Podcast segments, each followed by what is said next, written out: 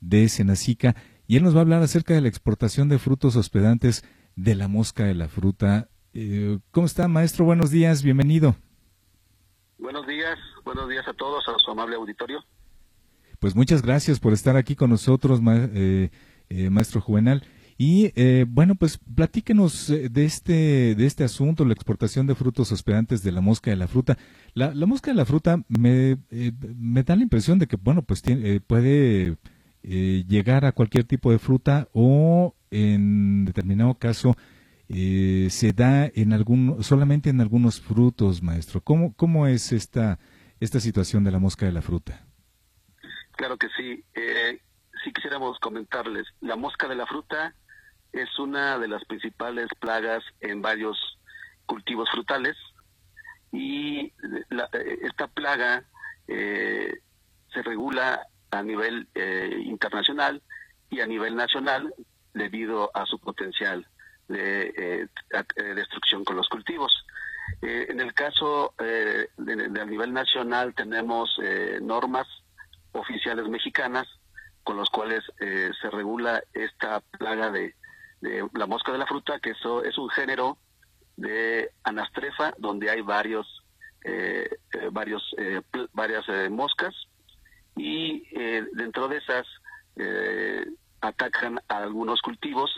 Eh, a nivel nacional tenemos cuatro plagas, eh, cuatro moscas importantes que son las que eh, están en el país este, siendo llevando una campaña nacional y, y, que a través de eso se, busca regular su movilización.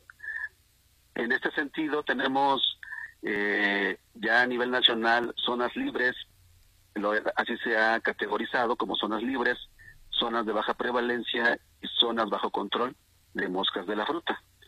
Eh, en el caso de las zonas libres es prácticamente un 52% del territorio nacional, que es eh, lo que es el norte del país, en donde eh, está libre la plaga.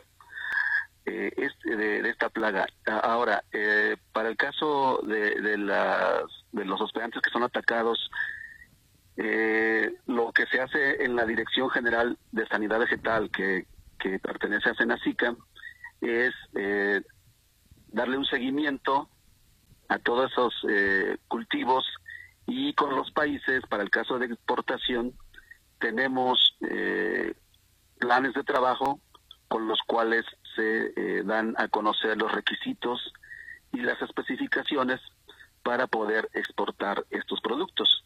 Entonces, de los principales productos que se exportan son eh, mango, eh, cítricos y algunos otros, como en el caso de, tejocote, de toronja, también se exportan a, otros países.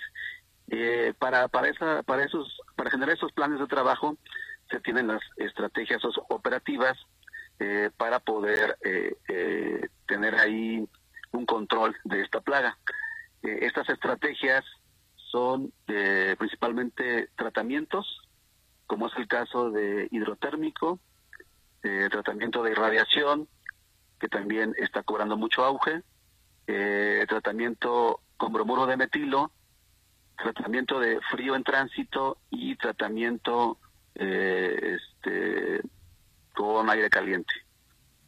Entonces, con esos, con esos tratamientos para los países eh, lo aceptan para exportar eh, mango principalmente, eh, cítricos y dentro de estos planes de trabajo el principal socio exportador es por la cercanía y por los paisanos que están es en Estados Unidos.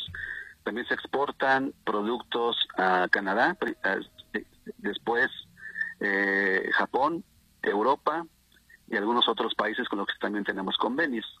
Eh, algunos de estos, este, como en el caso de, eh, también se tienen estrategias como la exportación de zonas libres, donde el producto se exporta sin ningún tratamiento, eh, le llamamos nosotros cuarentenario, para que pueda ingresar al siguiente país y eso se establece mediante los requisitos que, nos indican los países.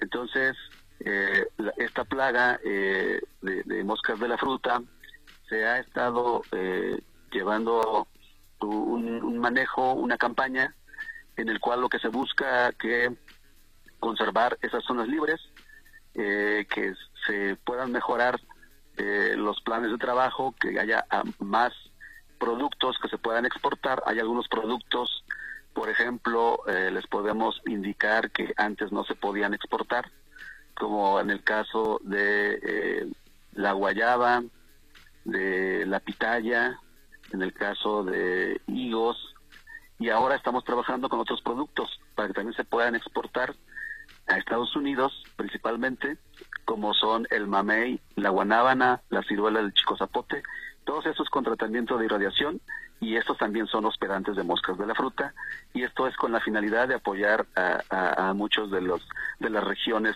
que se, donde se producen estos productos, estos frutales. El, el cuidado, obviamente, para evitar eh, que vaya un producto en mal estado, un producto que pudiera, eh, pues, llevar algún pues, eh, pues algún algún detalle que, que, hiciera mal al momento de exportar, al momento de enviar a otro lugar eh, pues eh, es, es muy importante. Por eso se realizan todas estas labores, eh, maestro Juvenal. Y bueno, pues por ejemplo, ¿con, ¿con, qué se van a encontrar los, los amigos productores? Hay mucha gente productora que nos está escuchando.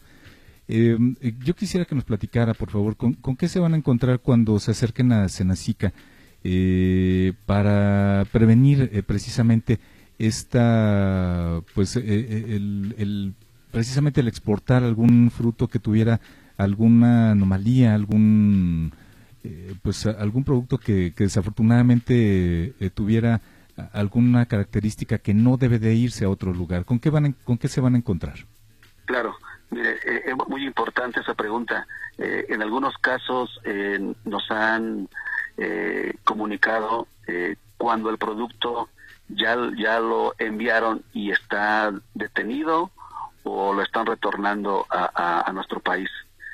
Entonces, lo que les podemos decir es que se comuniquen primero con nosotros para que nosotros los, eh, los podamos asesorar en decirles primero qué productos se pueden exportar, eh, cuáles serían los requisitos que deben de cumplir. En el caso de, muchos eh, productos, hay huertos que son de media hectárea, de, o sea, no tienen que ser huertos grandes, o sea, son huertos que si llevan todo un, buen manejo de la mosca de la fruta, un manejo este, en campo, son eh, huertos que son elegibles para exportar. Entonces, sí que se acerquen con nosotros antes de iniciar para que nosotros les digamos.